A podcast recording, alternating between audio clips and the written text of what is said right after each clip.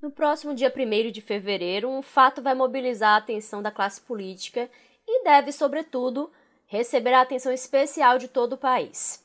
Deputados federais e senadores vão escolher quem serão os novos presidentes da Câmara e do Senado. Na Câmara, a disputa está acirrada e polarizada entre dois nomes. De um lado, Baleia Rossi, do MDB de São Paulo, o candidato apoiado pelo atual presidente da Casa, Rodrigo Maia, e do outro, Arthur Lira, do Progressistas de Alagoas, que tem o apoio de ninguém mais, ninguém menos que o presidente da República, Jair Bolsonaro. No Senado, o cenário é mais definido, com o favoritismo de Rodrigo Pacheco, do Democratas de Minas Gerais, candidato do presidente da Casa, Davi Alcolumbre. Lá no Senado, o, o, senador Rodrigo Pacheco, que é do DEM, do mesmo partido do atual presidente do Senado, Davi Alcolumbre, já está em campo buscando apoios também. Baleia Rossi, do MDB, defendeu a independência da Câmara em relação ao presidente da República e lembrou que o Congresso fiscaliza o Poder Executivo. Baleia Rossi diz que a aliança com 11 partidos, incluindo a esquerda, marca um momento importante da política. Arthur Lira se encontrou com o presidente do DEM, ACM Neto, junto com outros deputados do partido.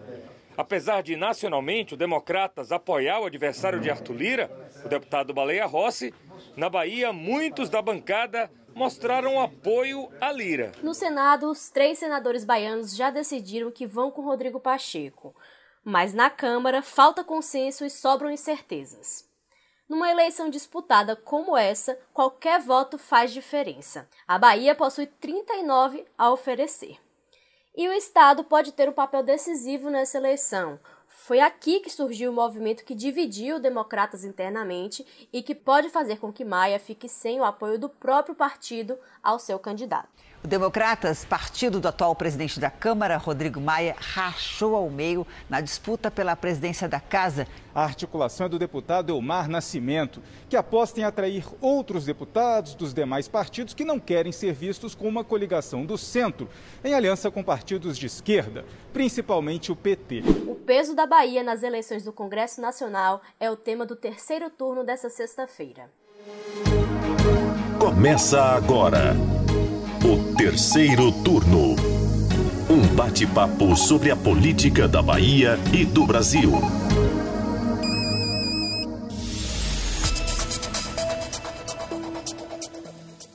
Eu sou Jade Coelho e apresentam comigo o podcast de política do Bahia Notícias os meus colegas repórteres do site, Ailma Teixeira. Oi, oi.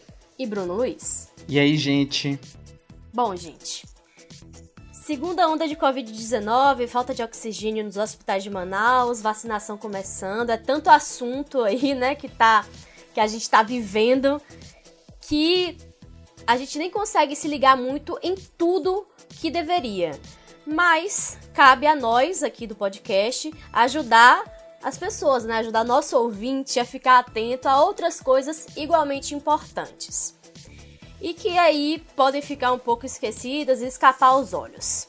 E um desses fatos é essa eleição na Câmara, que é provavelmente, eu ouso dizer, o fato político mais importante desde a eleição de 2018, né? Isso aí, uma.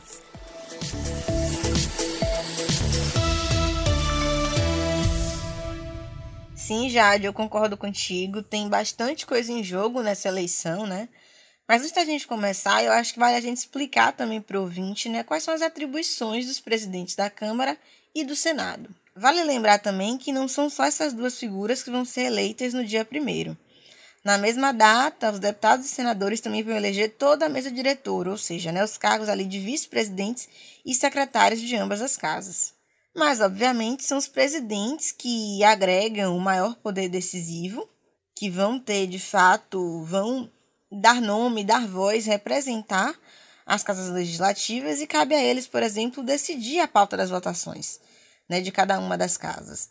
No caso do presidente do Senado, por exemplo, ele também preside o Congresso Nacional, portanto, é ele quem comanda as sessões conjuntas da Câmara e do Senado. Ele é também responsável por empossar o presidente da República e convocar extraordinariamente o Congresso em caso de decretação do estado de defesa nacional ou intervenção federal. Já o presidente da Câmara tem a prerrogativa de definir o futuro do presidente da República no cargo, já que ele tem a responsabilidade de abrir processos de impeachment, é uma discussão que está em alta.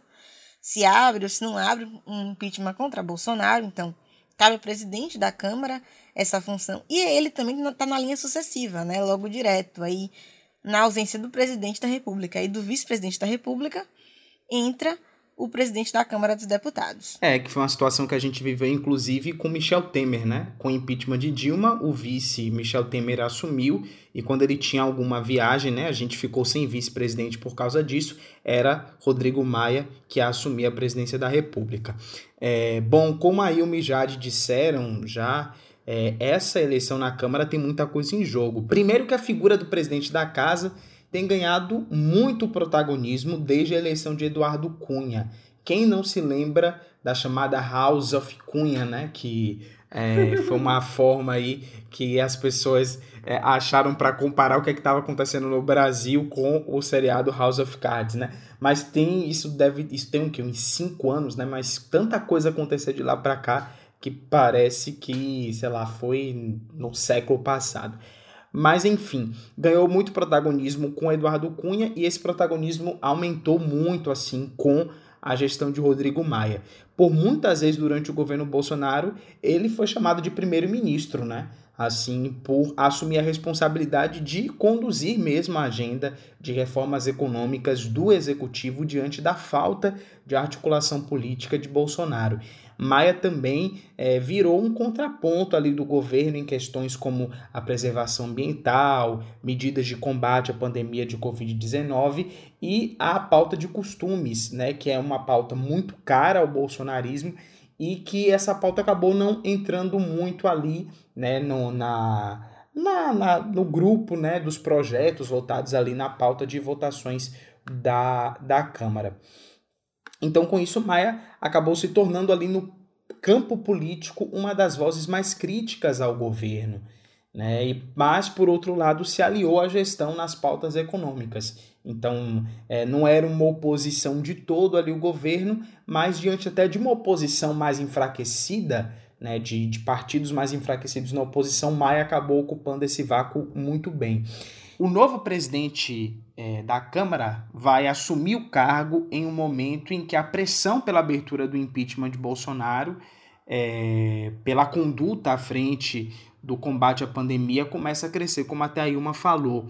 E vai caber a ele detonar ou não o processo. Né? Por isso que é, tem se falado tanto nessa eleição para a presidência da Câmara. E 2021 também vai ser um ano em que os efeitos econômicos da crise sanitária devem aparecer após o fim do auxílio emergencial. Então, caso o governo não consiga produzir soluções para minimizar as consequências de uma possível crise econômica, o legislativo pode ser demandado né, a produzir essas soluções, que foi uma coisa que Maia tentou ali fazer, né? é, tentar propor agendas econômicas e sociais para o país. Começar aqui falando um pouco do Senado, né? Porque acho que a coisa lá tá, tá mais simples, a gente vai ser mais rápido. Bom, são quatro candidatos que disputam a presidência do Senado atualmente, né? E o favoritismo é de Rodrigo Pacheco. Nossos três senadores baianos, Ângelo Coronel e Otto Alencar do PSD e Jacques Wagner do PT, fecharam apoio a ele. É, no último dia 20, inclusive, Pacheco esteve né, aqui em Salvador e se reuniu com o governador Rui Costa, com os senadores e também com o ex-prefeito ACM Neto. Como o voto em Pacheco está aí pacificado na bancada baiana, né, como há essa unidade em relação a isso, a gente passou pelo Senado, vamos falar de Câmara, porque, minha gente, lá é que o circo tá armado, a coisa tá pegando fogo. Sim, é, o cabaré lá tá pegando fogo mesmo, né? Como diria Leonardo naquela música, pega fogo o cabaré. De fato, na Câmara é onde tá acontecendo a briga boa, a disputa ainda incerta. Mas além de Lira e Baleia Rossi, que são os dois candidatos que estão aí mais fortes na disputa, há outros sete nomes correndo por fora. Dá para se dizer que eles não têm chance nesse momento, porque os placares, né? A gente está acompanhando aí lance a lance, voto a voto declarado, embora o voto de fato no dia seja é, em segredo, né? Uma votação secreta. Com certeza, muitas traições podem aparecer até lá. É o que se espera, né? já, já, estão acontecendo, né? Tem muita traição já sendo anunciada, já sendo avisada. Sim, sim. A gente vai falar até de uma aqui da, daqui a pouco. Exatamente, mas a gente está acompanhando os posicionamentos e aí você percebe que de fato a disputa se concentra mesmo em Arthur Lira e Baleia Rossi. A gente apurou até esse momento, noite de quarta-feira, no caso aqui da bancada baiana, dos 39, né, dos 39 deputados, a gente tem 28 votos para Arthur Lira e 11 para Baleia Rossi. Então, assim, se dependesse da Bahia, Arthur Lira já estava ganho. Já era, já estava eleito presidente da Câmara. Já estava investido na cadeira. Exatamente. E aí apoiam Baleia Rossi, né, basicamente os partidos de esquerda, PT, PSB, PCdoB e PDT, porque Baleia Rossi, por ser o nome de Maia, é, no discurso acaba sendo o nome de oposição a Bolsonaro, né? Algumas, algumas publicações feitas ao longo dessa, dessa campanha mostram que, na prática, não é bem assim. Ele e Arthur Lira são muito semelhantes nas votações, nos posicionamentos, então né, é uma, uma oposição até a segunda página, mas tomando como base tem um alto nível Maia, de né? governismo os dois, né? Exatamente. Que Rodrigo Maia, ele é, vamos dizer, o padrinho de Baleia Rossi nesse momento. Ele é a figura que no discurso se coloca como, como opositor a Bolsonaro, ainda que tudo acabe em notas de repúdio. É, é, acaba que fica essa visão assim de que é um voto contra Bolsonaro. Então ele tem esse apoio de partidos mais à esquerda, enquanto Arthur Lira tem os nomes grandes aí do Centrão, que são partidos de direita. PP, PL, Republicanos, PSD, Avante, Podemos, PSL, que estava fechado com Malia Rossi, depois fechou de novo, mas com Arthur Lira. E a gente não pode esquecer também do DEM. Só que o DEM é um, é um capítulo à parte, né? Bruno vai, vai poder explicar um pouco melhor como é que tá essa situação. O DEM é a novela da novela, né? Assim, é, é, um, um, um, é uma dentro da outra, porque é importante a gente falar é, desse racha que acontece no DEM atualmente, até porque essa rebelião contra Maia começou a partir de um deputado baiano, né? O, o Elmar Nascimento. É bom, vamos é, é, fazer uma genealogia assim de como é que tudo começou, né? Porque Elmar ele tem se articulado para ser candidato de Maia à sucessão na Câmara desde meados de 2019. Ali você já ouvia, via principalmente na imprensa nacional, assim, algumas coisas sobre sobre Elmar Nascimento já se articulando ali nos bastidores. Só que Maia vendo uma possibilidade de continuar no cargo, ele nunca lançou um sucessor propriamente dito, né? Alguém ali que, que as pessoas viam, né, com que tinha, tinha sido abençoado por ele, né? Sim, recebeu lá a, as, as mãos, as bênçãos de Maia. Esse aqui é meu candidato. Só que o Supremo Tribunal Federal sepultou qualquer chance de mais um mandato de Maia ao proibir a reeleição para as presidências da Câmara e do Senado dentro de uma mesma legislatura, né?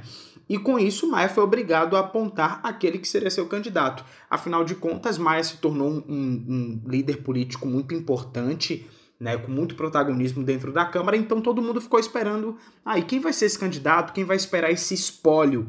Né, quem vai que vai esperar não, quem vai herdar esse espólio político, essa força de Rodrigo Maia, né, e que vem como candidato mais favorito. Né? É, só que Maia contrariou as expectativas de Omar, porque ele acabou optando pela candidatura de Baleia Rossi. E esse fato gerou indignação aqui no, no, deputado baiano, que afirmou a colegas ter sido traído e relegado inexplicavelmente por Maia, o qual considerava seu melhor amigo. Então, o deputado passou a articular o apoio do DEM a Arthur Lira e encontrou em outros insatisfeitos com a postura de Maia esse cenário aí perfeito para enfraquecer o correligionário. E a gente conversou aqui rapidinho com o deputado Elmar Nascimento para o podcast. Ele falou sobre como é que está essa relação com Maia, tentou ali apaziguar os ânimos, mas deixou claro que é cada um no seu quadrado. Nunca foi tratado, mas é, bola para frente, é melhor a gente olhar para frente, cada um, ele fez a escolha dele, cada um faz as suas, e aí a gente avança, não dentro de ficar preso a, a qualquer tipo de rancor. É, né? Essa escolha por Baleia Rossi, ela foi muito criticada internamente, porque pelo que a gente apurou, né, para o episódio de hoje, ela foi vista como uma decisão de Maia e não do partido, né, do grupo político. E aí, setores da sigla também teriam ficado irritados com essa demora do presidente para definir esse candidato, enquanto Arthur Lira saiu na frente e já estava em campo aí conquistando voto, fazendo aliados há muito tempo, né? É, hoje eu até ouvi de uma, de uma fonte ligada a deputados do DEM, é, uma fonte com quem eu conversei, que deu um exemplo que mostra um pouco desse sentimento que Jade falou, né, de que a decisão de Maia foi personalista e não de grupo. É, é, os parlamentares eles comentam ali entre eles que no Senado o MDB, que é o partido de Baleia Rossi, não apoia a candidatura de Rodrigo Pacheco, do DEM. Pelo contrário, eles lançaram lá no Senado uma candidatura própria que é a da senadora Simone Tebet.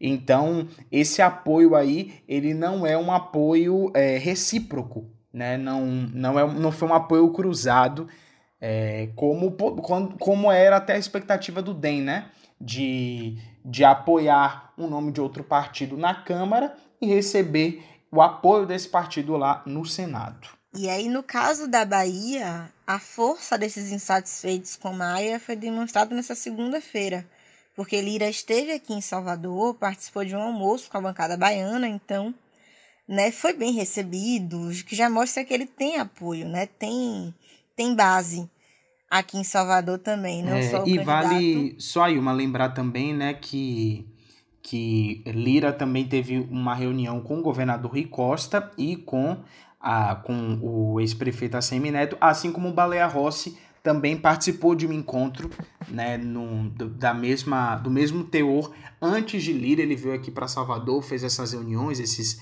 esses almoços, mas é, essa vinda de Baleia Rossi não repercutiu tanto quanto a vinda de Arthur Lira, mas, mas pode seguir aí. O que já sugere muita coisa, né? Porque a, a Neto, né, presidente nacional do Democratas, e o Democratas, ainda que oficialmente, é, tem como candidato, né, Baleia Rossi, né, dá esse apoio público a ele. E o próprio ACM Neto recebeu Arthur Lira, que está em campanha aqui. Então, isso mostra de fato que o partido, na prática, não está tão fechado assim, né? É o que a gente apurou, é o que a gente tem visto. Nesse evento mesmo, cinco deputados do DEM aqui da Bahia estiveram lá e declararam apoio à Lira. Um deles, inclusive, Paulo Aze, que é o presidente do partido aqui no estado, havia dito anteriormente que apoiaria a Baleia Roça, ou seja, né, já é uma, vamos dizer traição, mas alguém que já mudou de ideia antes do pleito.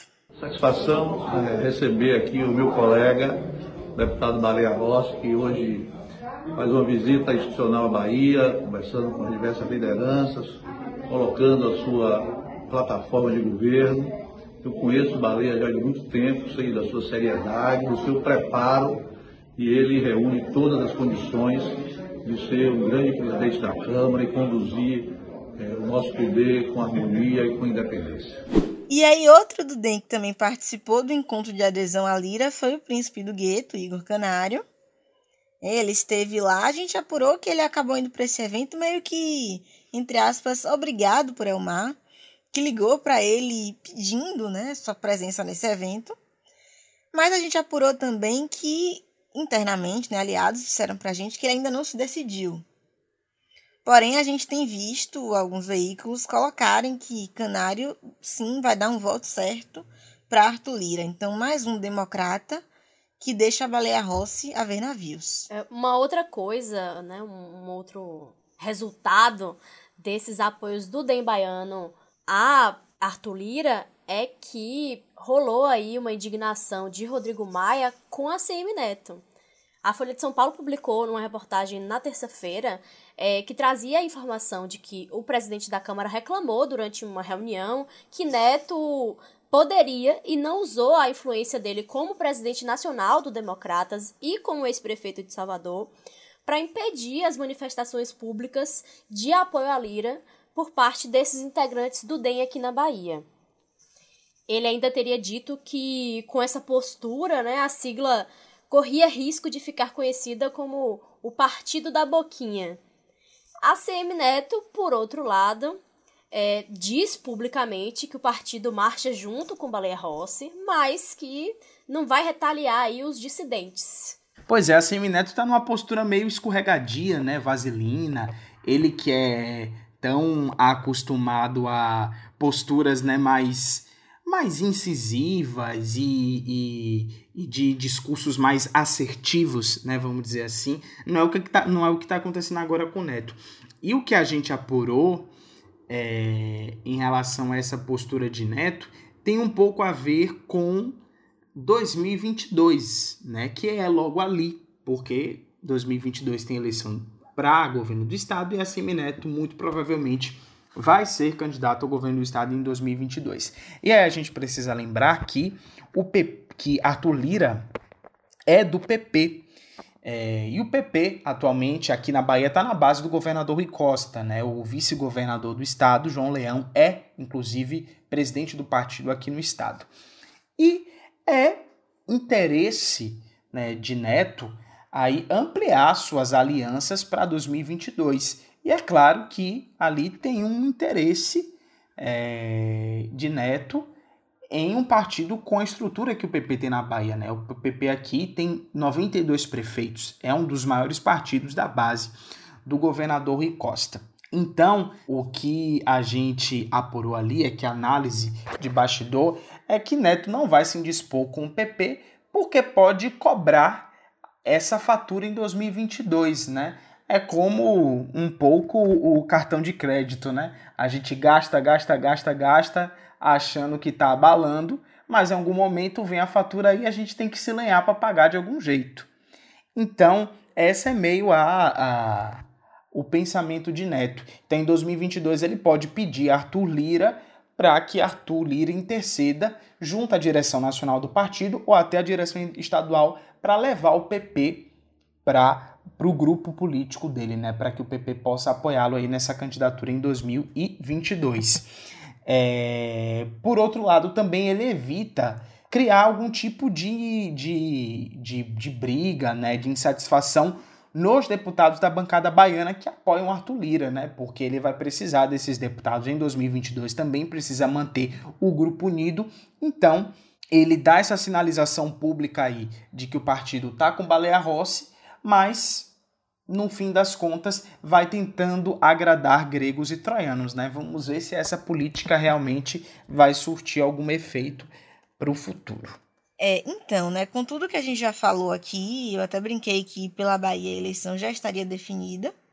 No plano nacional, que se diz muito é tudo pode acontecer. Até dia 1 a gente tem aí mais ou menos uma semana, então há tempo para articulação. Os dois estão correndo muito atrás desse cargo, atrás desse posto. Então as coisas podem mudar. Mas pelo que se sabe, pelo que se apurou até agora, eu fui conferir aqui como é que está o painel do Estadão, né, que já é uma projeção nacional. E aí, na noite dessa quarta-feira, o Estadão coloca Arthur Lira com 203 votos, Baleia Rossi com 123, outros candidatos com apenas 23 votos e ainda 151 deputados que não responderam e 13 não encontrados. Então, assim, é muita gente que ainda pode mexer nessa balança, mexer nesse painel para alterar a, a configuração. Mas as coisas se desenham para um quadro talvez um pouco mais favorável a Arthur Lira. A gente vai ter que esperar para ver.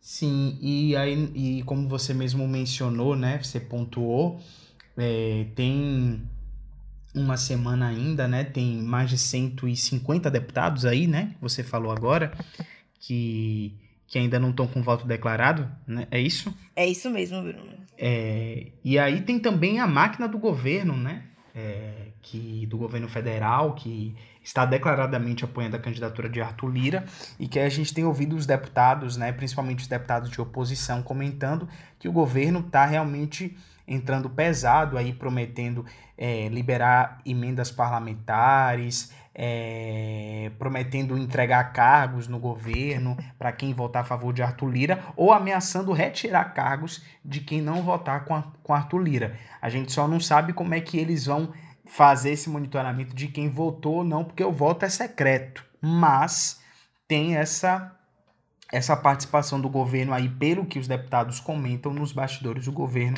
entrando pesado aí pela candidatura de Arthur Lira. Bom, Por outro lado, né, Maia acabou vendo o adversário obter votos né, que antes estavam garantidos para ele, para o candidato dele, e essa falta de apoio de parcela do partido, do Democratas, que mostra a fragilidade de Baleia Rossi. E aí o presidente da Câmara, até pouco tempo, que era tão poderoso, acaba correndo o risco de terminar o mandato com uma derrota dentro do próprio partido. Terceiro turno.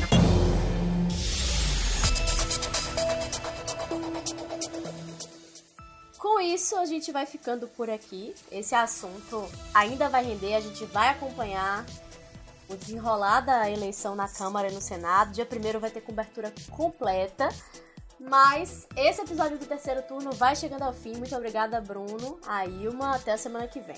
Até semana que vem, pessoal. Tchau, tchau, gente. Até a próxima. E a gente quer saber o que, que você achou do terceiro turno de hoje. Esperamos que você mande uma mensagem pra gente contando aí a sua opinião em qualquer uma das redes sociais usando a hashtag Terceiro Turno BN. O programa é gravado das nossas casas e tem a apresentação dos repórteres Jade Coelho, Bruno Luiz e Ailma Teixeira. Os áudios utilizados são do Bahia Notícias, do Facebook, da TV Globo e da Record TV. A edição de som é de Paulo Vitor Nadal e o roteiro de Bruno Luiz. Você ouviu o terceiro turno, o seu podcast semanal sobre a política da Bahia e do Brasil.